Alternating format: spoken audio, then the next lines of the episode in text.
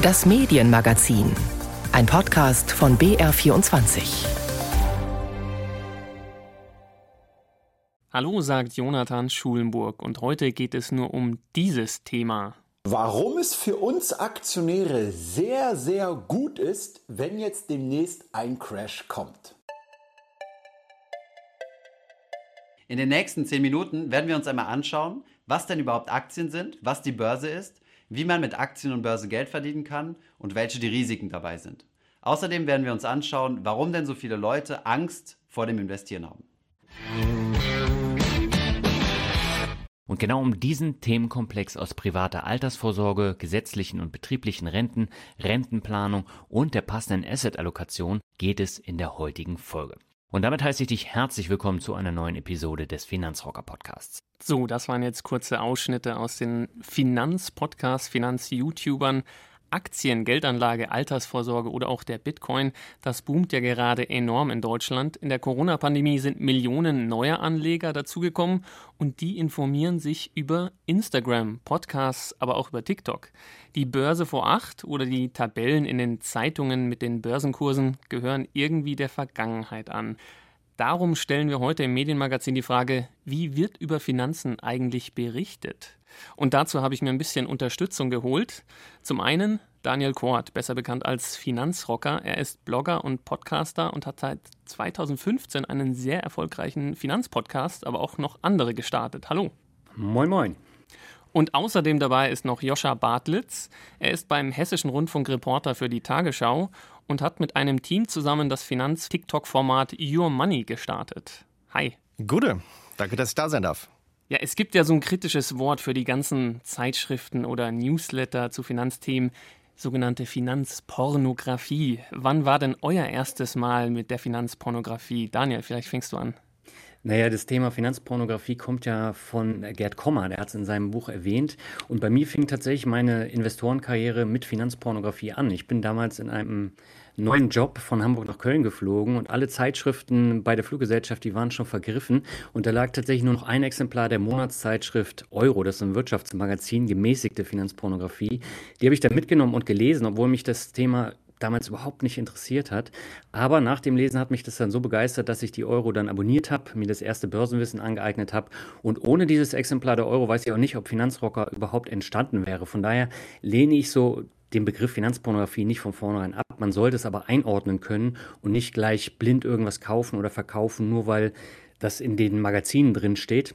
Und selbst heute lese ich noch die Magazine wie Euro am Sonntag oder Börse Online, noch regelmäßig, aber eher nur zur Unterhaltung, weil die Stories, die gleichen sich alle mit der Zeit. Sehr schön. Und Gerd Kommer, muss man sagen, ist ein erfolgreicher Vermögensverwalter, aber auch Buchautor. Er hat sozusagen die ETF-Bibel in Deutschland geschrieben, souverän investieren in Indexfonds.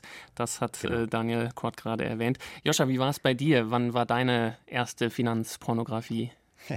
Schöner Begriff übrigens. Ja, bei mir lief es ein bisschen anders. Ich bin äh, nach der Schulzeit so ein bisschen erstmal beim Investieren auf die Nase gefallen. Äh, mein Vater habe ich damals gefragt, ja Mensch, wie könnte ich denn ein bisschen was machen? Bin dann über eine Versicherung an Fonds geraten so und dann kam die Finanzkrise und dann lief das alles ganz schlecht.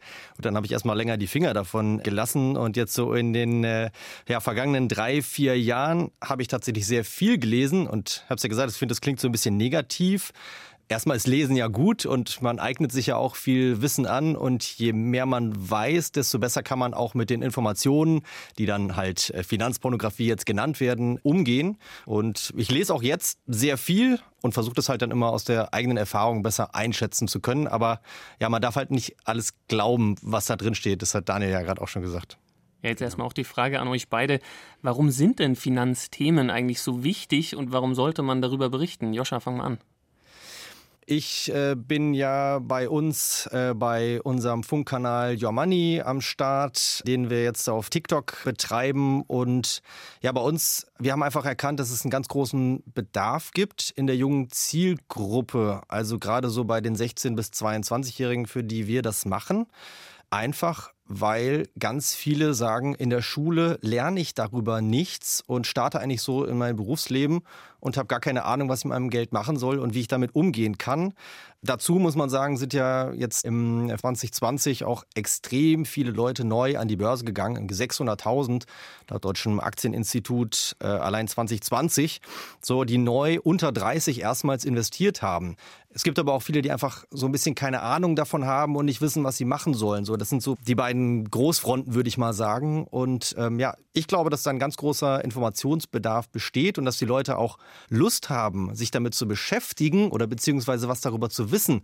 Aber den Weg dahin zu finden, der ist halt für ganz viele schwer. Und da, ja, genau, da besteht meiner Meinung nach ein ganz großes Informationsloch, das wir dann auch identifiziert haben und wo wir versuchen, ja, so ein bisschen was an die Hand zu geben.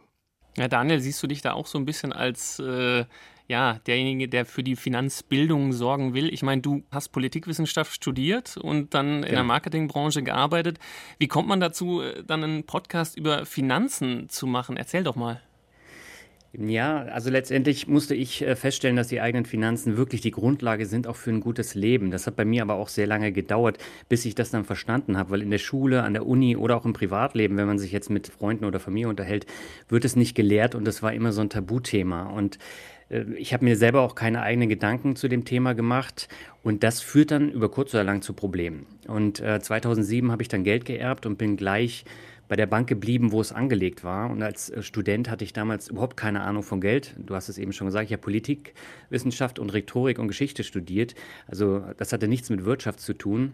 Und äh, ich habe dann letztendlich alles gemacht, was der Bankverkäufer mir dann erzählt hat, ohne groß darüber nachzudenken oder mich zu informieren. Und die Folge war dann, dass ich vor und nach dem Börsencrash 2008, 2009 viel Geld verloren habe und mir danach noch weitere Produkte habe andrehen lassen. Und das war sehr, sehr teuer. Also ich habe eine fünfstellige Summe da verloren. Und 2013 äh, wurde dieser Dachfonds, in den ich dann investiert hatte, wegen Erfolglosigkeit liquidiert.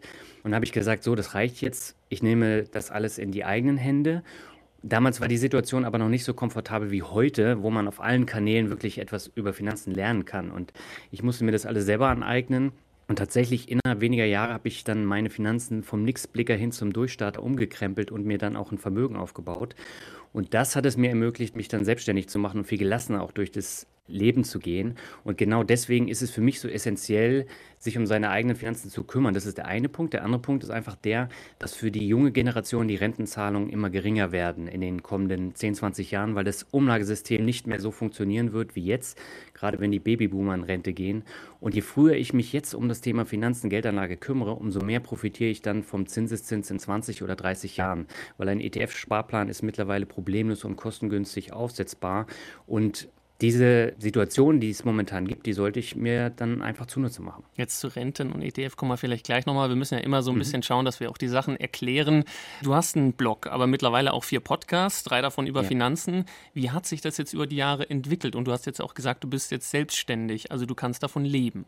Genau, ich kann mittlerweile davon leben. Das hat natürlich länger gedauert. Ich bin natürlich nicht da rangegangen an dieses Thema, um damit Geld zu verdienen, sondern ich wollte einfach das Wissen, was ich mir angeeignet habe und was tatsächlich keinen in meinem Bekannten- oder Kollegenkreis interessiert hat, ich wollte es einfach mitteilen und deswegen habe ich damals den Finanzrocker-Blog 2015 gegründet und äh, habe ein paar Monate später dann den ersten Podcast gemacht, ein halbes Jahr später dann den zweiten Finanzpodcast und habe dann auch die ersten Preise gewonnen und das hat sich dann alles so entwickelt. Mittlerweile, ich habe es ja schon gesagt, gibt es ganz viele Finanzkanäle, aber damals, als ich angefangen habe, gab es nur relativ wenige und das Thema war halt ein absolutes Tabuthema. Und ja, letztendlich bin ich froh, dass ich mich um meine Finanzen gekümmert habe, weil dadurch äh, verdiene ich damit jetzt auch mein Geld, meinen Lebensunterhalt. Und es macht einfach auch viel Spaß, dieses Wissen zu vermitteln, weil auch unheimlich viel Feedback kommt. Und äh, ich habe ja mittlerweile auch, ich glaube, im Jahr mehrere Millionen Zuhörer mit den äh, unterschiedlichen Podcasts. Und das geht natürlich nur, das beizubehalten, wenn man selbstständig ist, weil ansonsten ist es einfach viel zu viel Aufwand. Jetzt müssen wir noch mal kurz klären, ein ETF. Joscha, wenn du das der jungen Zielgruppe erklärst, wie würdest du denen erklären, was ein ETF ist? Naja, der Begriff heißt Exchange Traded Fund. Das klingt tatsächlich erstmal kompliziert. Am Ende ist es ein Aktienfonds, aber es gibt einen Unterschied zu den aktiv gemanagten Fonds, also wo Manager quasi da sitzen und eine, eine Gebühr dafür erhalten, dass sie eben neue Aktien da rein und wieder rauskaufen sozusagen. Und ETFs sind ja Indexfonds, also da ist ein großer Index, der gebildet ist und das sind quasi Passivfonds, passives Investieren. Und bei ETFs ist es so, dass sage ich mal, die, die bekanntesten, wie beispielsweise jetzt der MSCI World oder der FTSE All World, dass die den ganzen breiten Aktienmarkt abdecken und am Ende das Risiko des Investierens reduzieren sollen. Das heißt, investiere am besten nicht in eine Einzelaktie, wo du höheres Risiko hast, vor allem wenn du dich nicht auskennst, sondern du kannst über einen ETF den ganzen Markt quasi investieren, der, wenn du das langfristig machst, im Zweifel immer wächst. Das zeigen halt auch Statistiken, dass wenn man das über mehr als zehn Jahre macht, dass man damit nicht negativ rausgeht. Also man kann natürlich von der Vergangenheit nicht mehr auf die Zukunft äh, schließen. Aber es ist erstmal ein Rezept auch um anzufangen. Und ETFs kann man zum Beispiel, das hat Daniel auch gesagt, über einen monatlichen Sparplan auch mit ganz kleinem Geld halt anfangen. Und das ist auf jeden Fall die bessere Lösung, als das Geld aufs Girokonto oder noch schlimmer aufs Sparkonto zu legen, wo es halt keine Zinsen gibt, wo das Geld am Ende dann weniger wird statt mehr, beziehungsweise die Kaufkraft des Geldes sinkt durch die Inflation. Das waren jetzt ein bisschen länger als 30 Sekunden, die du sonst wahrscheinlich auf TikTok hast. Stimmt. Ja, du arbeitest ja beim Hessischen Rundfunk in der Tagesschau-Redaktion und hast für Funk, das junge Content-Netzwerk von ARD und ZDF, ein TikTok-Format über Finanzen entwickelt. Erzähl doch mal, wie kam es dazu und vor allem, was kam dabei raus? Weil TikTok ist ja auch ein sage ich mal, so steigendes Medium im Moment. Da dürfen die Videos nicht länger als 30 Sekunden, 50 Sekunden sein. Wie seid ihr da rangegangen? Ja, also eine Minute dürfen sie lang sein, äh, beziehungsweise es gibt so kleine äh, Ausnahmen, wo es dann mittlerweile drei äh, sein dürfen, aber die Plattform ist tatsächlich sehr schnell. Wir haben 2020, äh, Anfang des Jahres, uns genau das, worüber ich vorhin äh, schon gesprochen habe, sozusagen diesen wachsenden Bedarf erstmal als These aufgestellt und haben dann ganz viel mit Menschen aus unserer Zielgruppe, also mit jungen Leuten gesprochen und gefragt, ist es tatsächlich so? Und die haben uns geschildert, ja, wir haben halt schon eine Angst, irgendwie uns mit diesen Themen auseinanderzusetzen. Und wenn da irgendwie Versicherung und Steuern und Anlegen, dann rennen sie schreiend weg. So, also was kann man sozusagen tun, um Infos, die sie eigentlich wollen, halt rüberzubringen? Genau, wir haben dann einen Entwicklungsprozess gestartet, haben versucht, die junge Zielgruppe die ganze Zeit mitzunehmen, haben die immer wieder feedbacken lassen, haben gesagt, okay, was wären cool, was fändet ihr gut? Und haben quasi ein Design Thinking, nennt man das, ja modern gemacht und haben das Ganze Ganze dann ausprobiert auf der Plattform TikTok, für die wir uns entschieden haben, weil da eben die ganz Jungen unterwegs sind. Und zwar immer mehr. Also allein in Deutschland gibt es äh, mittlerweile über 10 Millionen TikTok-Nutzerinnen und äh, Nutzer und vor allem halt in der Zielgruppe zwischen 16 und 24. Und äh, man soll ja, das hat Daniel ja gerade auch schon gesagt, am besten früh anfangen, sich darüber Gedanken zu machen. Aber es muss halt auch der Unterhaltungsfaktor stimmen, denn ein trockenes, langweiliges Video guckt sich am Ende keiner an. Also wie machst du es? Gehst auf die Plattform TikTok, machst ein unterhaltsames Format, also wir sind kein Comedy-Format, wollen das mehr für die weibliche Zielgruppe auch machen. Wir haben zwei junge Hosts, die sind 18 und 21, äh, zwei Studentinnen und äh, ja, die präsentieren sehr komplexe Themen, sehr kurz und so, dass sie jeder kapiert. So, jetzt hören wir auch mal kurz rein. Ich trete übrigens aus der Kirche aus. Wird bestimmt lustig in der Hölle. Aber wieso trittst du eigentlich aus? Ja, ey, viel zu viele Steuern. Ich zahle 9% von meinem Gehalt. Naja, 9% auf die Lohnsteuer. Bei einem Gehalt von 2900 Euro zahlst du circa 400 Euro Lohnsteuer. Und davon dann wieder 9%, also circa 33 Euro, gehen dann für die Kirchensteuer drauf. Haben oder nicht haben, für mich ist das schon viel Geld. Stimmt, auf 10 Jahre sind das schon fast 4000 Euro. Und wenn du jetzt aus der Kirche austreten würdest, dann müsstest du nächsten Monat schon gar keine Kirchensteuer mehr zahlen. Aber keine Sorge, Bruder, ich wink dir dann aus dem Himmel zu. Mach ruhig. Ich mag sowieso wärmer. So, Daniel, du als alter Finanzrocker und als Podcaster, du hast ja auch mal eine Stunde Zeit oder mal anderthalb ja. Stunden und ein bisschen länger. Was sagst du denn zu den kleinen Snippets auf TikTok oder Instagram und was da jetzt alles so kommt? Jetzt bin ich gespannt. Also ich habe mir ja den Kanal angeschaut und ich finde ihn wirklich super. Und äh, dieses Beispiel hat es ja eben auch gezeigt. Da wird Wissen vermittelt auf unterhaltsame Art und Weise in einer sehr kurzen Zeit Und äh, das ist schon eine Kunst für sich. Und ich habe eben auch schon festgestellt, die junge Generation, die hat gar keine Lust, sich eine Stunde ein Interview anzuhören oder noch länger. Und die wollen kurze Wissensvermittlung. Und wenn die das Thema dann noch weiter interessiert, dann tauchen sie tiefer ein. Und da gibt es auch für jeden Kanal komplett andere Zielgruppen und man muss komplett anders dann auch daran gehen. Das ist bei TikTok so, das ist bei YouTube so oder eben auch beim Podcast. Und ich finde es faszinierend, wie viele coole Formate da entstanden sind. Und dieses TikTok-Format von Joscha gehört eben dazu, zu den wirklich coolen Formaten. Dankeschön, freut mich auf jeden Fall. Ja, Joscha, wie ist denn die Resonanz? Also, was hörst du so aus der Zielgruppe, aber auch, sag ich mal, so von den, als HR seid ihr auch eigentlich der Sender, der die normale ARD-Börsenberichterstattung macht. Ja. Ja gut, wir sind hier am Finanzstandort äh, Frankfurt am Main. Logischerweise deswegen hat das auch einen bestimmten Hintergrund, dass es hier angesiedelt ist. Wir arbeiten auch mit der Wirtschaftsredaktion tatsächlich zusammen, also mit Max, das ist eine Sendung aus dem HR-Fernsehen. Und da gibt es große Überschneidungen, also dass wir auch Themen recherchieren, lassen, sage ich mal in Anführungsstrichen, beziehungsweise auch äh, aus diesen Sendungen teilweise sogar generieren können, aber immer gucken, okay, wo ist jetzt der Ansatzpunkt für die Jungen? Denn nur wenn es sie wirklich betrifft persönlich, wie wir rufen jetzt keinen auf, aus der Kirche auszutreten, aber sagen, okay, Kirchensteuer zahlen oder nicht. Am Ende, wenn du das willst, kannst du damit Geld sparen. Und wenn es eben keinen pragmatischen Ansatz hat, dann sehen wir auch, dass die Videos nicht funktionieren. Auch das entwickelt sich ja weiter. Im September haben wir angefangen. Auch da haben wir schon einen Entwicklungsprozess wieder hinter uns und fragen immer wieder nach, ähm, haben da bestimmte Feedback-Gruppen auch, wenn wir sagen, okay, das Thema interessiert dich das überhaupt? Passt das? Aber das, das entwickelt sich so hin, dass wir ja festgestellt haben, okay, welche Themen sind interessant eben, wo kann ich sparen, wo kann ich auch Geld verdienen, was kann ich mit meinem Geld machen? Und was sind so komplexe Sachen, beziehungsweise steckt dahinter, hinter einer Haftpflichtversicherung, einer Krankenversicherung, ja, oder eben Steuern, die ich zahlen muss oder einem Grundsteuerfreibetrag. Das ist halt die Herausforderung, das quasi sehr kurz und komprimiert rüberzubringen. Und ja, das macht uns auf jeden Fall mega Spaß. Jetzt habe ich euch ja auch bewusst hier eingeladen, einmal TikTok und einmal Podcast. Das sind ja die beiden Boom-Themen der letzten Jahre. Aber wenn man so hinschaut, wir haben Handelsblatt oder auch die Börse vor acht oder Finanztest. Das sind ja so klassische Finanzmedien. Was hat sich denn geändert an der Berichterstattung? Sind eigentlich Zeitungen einfach zu altbacken? Traditionelle Artikel lesen immer weniger? Daniel, was sagst du? Ne, ich würde nicht sagen altbacken, es spricht einfach eine komplett andere Zielgruppe an. Und wenn ich jetzt mal zurückblicke, ich habe mich damals auch nicht für die Wirtschaftsteile in der Zeitung interessiert oder fürs Handelsblatt oder sonst was. Heute finde ich das super zu lesen, aber es ist halt nicht so praktisch, so wie Joscha das eben gesagt hat. Also die junge Zielgruppe möchte halt ein Thema kompakt und interessant rübergebracht bekommen. Und das können die meisten Zeitungen oder auch Fernsehsender gar nicht so rüberbringen. Und von daher haben diese neuen Wege der Wissensvermittlung dann eben Einzug gefunden, dann in diesen Themenbereich.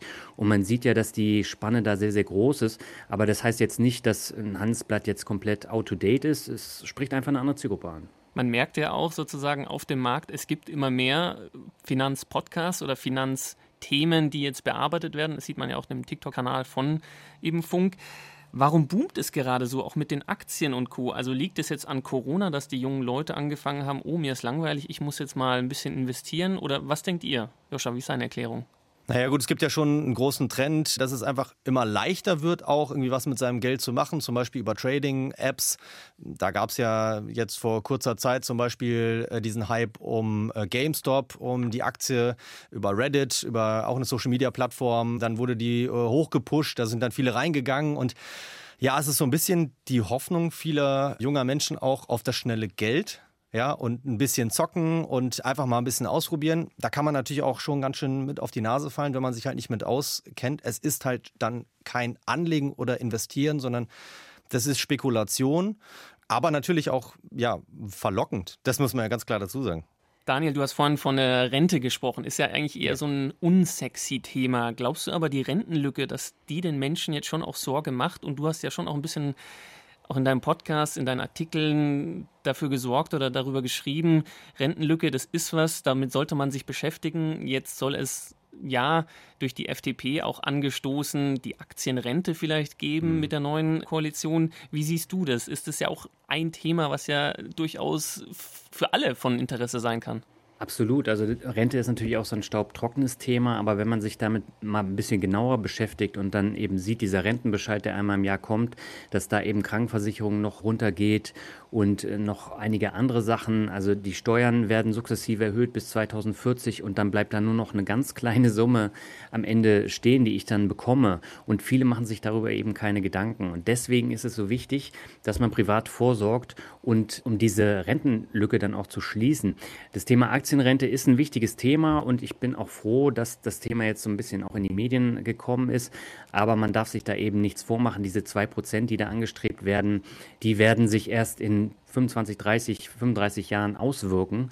Und ja. erst dann partizipieren wir dann von diesen Geldern. Aber bis dahin müssen wir privat vorsorgen. Und das ist eben eminent wichtig. Und wenn man sich dann eben mal die ganzen Abzüge anschaut, dann sieht man schwarz auf weiß, dass man sich darum kümmern muss. Und ich glaube, viele erkennen das langsam. Aber wie Joscha eben schon gesagt hat, so dieser Aktienboom, der kam tatsächlich durch Corona und auch durch die Langeweile dann zu Hause. Das hat man eben an GameStop und anderen Beispielen dann auch gemerkt.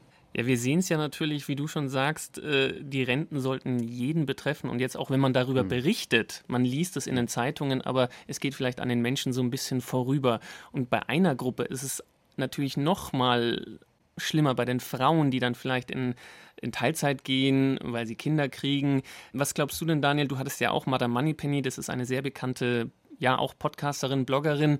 Wie ist das Thema Frauen und Finanzbildung? Weil die sind ja in der Finanzberichterstattung noch sehr unterrepräsentiert. Hat sich da ein bisschen was getan in den letzten Jahren oder was denkst du? Ja, definitiv hat sich da was getan. Es gibt mittlerweile so viele gute Frauenkanäle die auch eine ganz große Masse an Frauen ansprechen. Und das finde ich super, weil gerade bei den Frauen, wenn sie sich um die Familie kümmern, wenn sie dann ähm, so Arbeitszeitlücken haben, das wirkt sich natürlich auch alles auf die Rente aus. Und äh, bei denen macht sich das dann tatsächlich noch viel stärker bemerkbar als bei den Männern, die jetzt so eine quasi geschlossene Erwerbsbiografie haben. Und deswegen ist es so wichtig, dass sich gerade Frauen auch um dieses Thema kümmern und ich finde, da hat sich so viel getan, jetzt nicht nur mit Madame Moneypenny, es gibt auch noch diverse andere gute Kanäle, aber es gibt mittlerweile auch Frauenfinanzzeitschriften. Und äh, das ist natürlich auch ein Weg, der äh, echt gut ist und das findet auch enorm Anklang. Bei mir ist es zum Beispiel so, ich habe relativ wenige Frauen, die mir zuhören, weil das ist wie bei den Zielgruppen auch,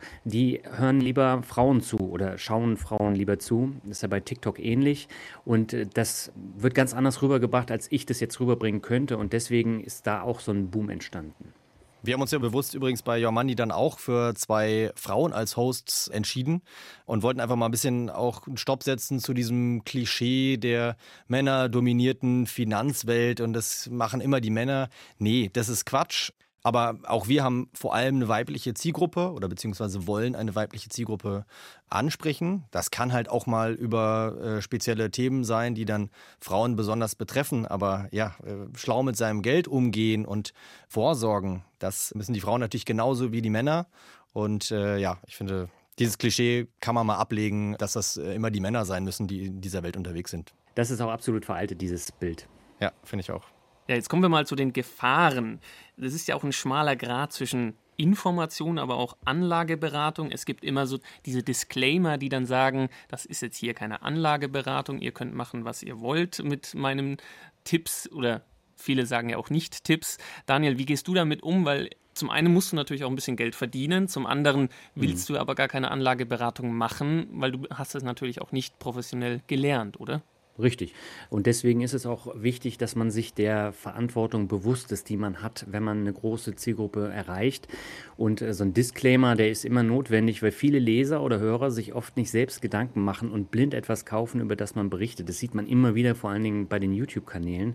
Und wenn das dann in die Hose geht und sich die Leute darüber ärgern, dann kann das natürlich für Probleme sorgen. Und äh, deswegen gibt es diese Disclaimer, die immer wieder eingeblendet werden, dass es sich eben um eine eigene Meinungsäußerung handelt und keine Anlageberatung. Beratung darstellt. Bestes Beispiel war natürlich im letzten Jahr. Da gab es verschiedene Blogger, YouTuber, Facebook-Gruppenleiter, die immer wieder Werbung für die Aktie von Wirecard gemacht haben, als sie so runtergegangen ist. Selbst kurz vor dem Exodus des Unternehmens. Und die haben selbst horrende Verluste mit dieser Aktie gemacht. Aber wenn jetzt Anleger solchen Leuten blind folgen, dann wird es wirklich verdammt gefährlich und es führt dann auch zu hohen Verlusten. Und deshalb ist es so eminent wichtig, sich selbst Gedanken zur eigenen Geldanlage zu machen und nicht auf die Meinung anderer zu hören.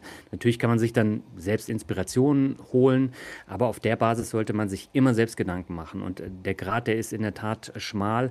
Aber das ist ja nicht nur bei Bloggern, Podcastern oder auch bei YouTubern, sondern wenn man sich jetzt mal einen Elon Musk anschaut, der ohne Sinn und Verstand großen Einfluss auf die Kryptomärkte beispielsweise nimmt, ähm, dann sehe ich das tatsächlich äh, noch, noch kritischer. Und für mich als Blogger und Podcaster ist es aber essentiell, dass ich alles, was ich vorstelle, selber auch mache und aus der eigenen Erfahrung raus informiere. Und das ist dann keine Anlageberatung, sondern meine eigene Meinung und auch die Erfahrung, die ich wiedergebe. Und für viele ist sowas enorm hilfreich beim Finden des eigenen Weges. Ja, Joscha, wie schwer ist es denn für dich jetzt? Du bist beim öffentlich-rechtlichen. Da dürft ihr natürlich gar keine Tipps, keine konkreten Tipps geben. Aber die Leute wollen ja oft auch irgendwie konkrete ETFs hören und sagen, ja, in was soll ich denn jetzt investieren oder ähm, welche Bank soll ich mir denn jetzt aussuchen, welche Girokarte, welche Kreditkarte? Wie geht ihr damit um, eben nicht diese konkreten Tipps zu geben? Naja, prinzipiell gilt für uns erstmal das Gleiche wie für Daniel. Also ob das jetzt ein privatwirtschaftlicher, privatwirtschaftliches Unternehmen oder ein Podcast ist oder öffentlich-rechtlich. Also sagen wir mal so, für uns gilt es vielleicht umso mehr, dass wir keine Anlageberatung sind, nicht sein wollen und auch nicht sein können. Wir können und wollen eigentlich nur Wege aufzeigen, ähm, wenn, natürlich gibt es auch mal den Fall, dass wir sagen, okay, welche ETFs sollen wir denn jetzt nun mal nehmen, ne? am Ende immer zu sagen, okay, ETFs sind cool, aber wie geht es dann weiter? Wir versuchen da eher so ein bisschen die Türen aufzustoßen und sagen, okay, wenn du dir beispielsweise einen ETF holen willst, musst du erstmal ein Depot haben. Wie kannst du das denn eröffnen? Aber die großen kann man und darf man sicher auch nennen, wenn man eben nicht nur einen nennt, denn es gibt ja immer ganz verschiedene, viele verschiedene, beziehungsweise ETFs gibt sogar unzählige, tausend Tausende, die man nehmen kann. Das kann man sich natürlich angucken und sich äh, äh anschauen, welche investieren, sage ich mal, am breitesten oder am besten in den Markt. Gleichzeitig versuchen wir aber auch immer sozusagen zu zeigen, hey Leute, das macht lieber nicht und fallt da eben nicht drauf rein. Das kann jetzt das Investieren sein, das kann aber auch irgendwelche Steuerseminare, die irgendwo angeboten werden äh, und am Ende wollen die Leute eigentlich nur ihren eigenen, ihren eigenen Fonds verkaufen. Ja, oder äh, weiß ich nicht, äh, Bankdaten-Phishing. Ja, also da ist es für uns wichtig, einen Mix zu geben. Klar, wir empfehlen keine konkreten Produkte. Dürfen, wollen, können wir auch gar nicht. Ähm, wir zeigen einfach nur Wege auf, was man machen kann und was man vielleicht auch machen sollte. Wie seht ihr denn den Markt der ganzen Finanzerklärer, der Podcast- und Social-Media-Kanäle? Es gibt ja mittlerweile so viele. Wo soll das eigentlich noch hingehen, Daniel? Was sagst du denn? Sehr gute Frage. Also ich finde auch der Markt, der ist schon gut gefüllt und der hat sich gerade seit Anfang 2020 durch äh, die Corona-Pandemie nochmal ein ganzes Stück weiterentwickelt. Man sieht aber auch bei 90 Prozent, dass sie einfach nur auf einen fahrenden Zug aufspringen und erfolgreiche Modelle kopieren, ohne jetzt eine eigene Identität aufzubauen. Und das finde ich persönlich enorm schade, aber das war und ist ja auch in allen anderen Bereichen so, ob das nun Lifestyle ist, Reisen, Bloggen oder ähnliches. Mir war es von vornherein wichtig, meine eigene Identität in meine Marke da einzubringen und etwas zu machen, was noch keiner gemacht hat. Und das ist mir bisher auch gut gelungen und den Weg werde ich auch weitergehen. Die Frage ist natürlich, ob die oder ein Großteil der anderen das dann auch machen möchte. Und bei mir ist es so, ich schaue auch nicht mehr, was da nun alles im Markt passiert und wie viele jetzt dazukommen, sondern ich konzentriere mich immer auf meinen Content und der sollte dann eben unique sein. Und ich möchte nicht das machen, was schon 100 andere gemacht haben. Viele andere ähm, sehen es halt anders und die machen dann genau das, was schon erfolgreich lief. Aber das sollen sie ja gerne machen und man muss eben abwarten, was passiert, wenn jetzt so ein großer Crash kommt, ob der Markt dann leer gefegt wird. Das wird spannend zu sehen sein. Ja, Joscha, wie siehst du das gerade? Ihr seid ja auf TikTok. Ihr wollt die junge Zielgruppe natürlich als hessischer Rundfunk habt ihr auch die alte Zielgruppe mit der Börse vor acht. Wie schwierig ist es denn da sozusagen, ja, die Finanzbildung, die Finanzerklärung sozusagen auch in Zukunft noch, noch aufrechtzuerhalten, wenn man wirklich alle erreichen will? Na gut, wir haben natürlich auch eine, eine spitze Zielgruppe der 16- bis 22-Jährigen. Allerdings, unsere Videos, die können sich auch ältere oder auch noch jüngere anschauen. Also haben wir auch schon viel Feedback bekommen, dass die Videos äh, auch cool ankommen bei Leuten, die deutlich älter sind. Also so spitz ist es dann am Ende äh, doch nicht.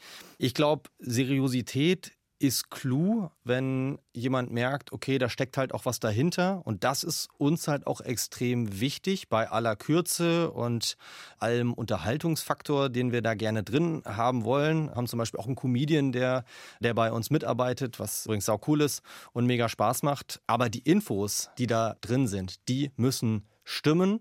Und alles, was wir da sagen, muss Hand und Fuß haben, sei es Studien, sei es Quellen. Ja, und, und das, was wir halt da in Anführungsstrichen empfehlen oder wo wir Hinweise geben können. So, und das ist am Ende, glaube ich, auch das, was so ein bisschen den Markt ja, regelt, will ich jetzt mal sagen. Klar ist es total breit, klar gibt es total viele äh, Finanzformate äh, mittlerweile. Übrigens Kompliment auch an Daniel nochmal, den Finanzrocker finde ich persönlich sehr cool und äh, höre ihn auch regelmäßig. Aber klar, man muss halt immer gucken, wie kann ich mich selbst so ein bisschen von der Masse abheben. Und da habe ich das Gefühl, sind wir bisher auf einem ganz guten Weg mit Your Money und macht uns auf jeden Fall richtig Spaß. Herzlichen Dank, Joscha. Jetzt seid ihr beide sozusagen im Finanzbildungsbusiness. es ist ja auch so ein Ding, in der Schule lernt man das ja nicht oder habt ihr es wahrscheinlich auch nicht wirklich gelernt. Nee. Also was denkt ihr denn, also woran liegt es denn, dass so viele Angst vor diesem Thema haben, Aktien oder Finanzen oder sich selber äh, damit überhaupt auseinanderzusetzen? Das ist so ein bisschen so, oh nee, das will ich jetzt nach hinten schieben, die Steuer will ich lieber gar nicht machen. Was ist denn eure Erklärung, warum sind wir in Finanzbildung so schlecht in Deutschland, Daniel? Das hat viel mit der German Angst zu tun, die ja immer wieder äh, dann auch genannt wird, ob das nun beim Thema Selbstständigkeit ist oder eben an der Börse.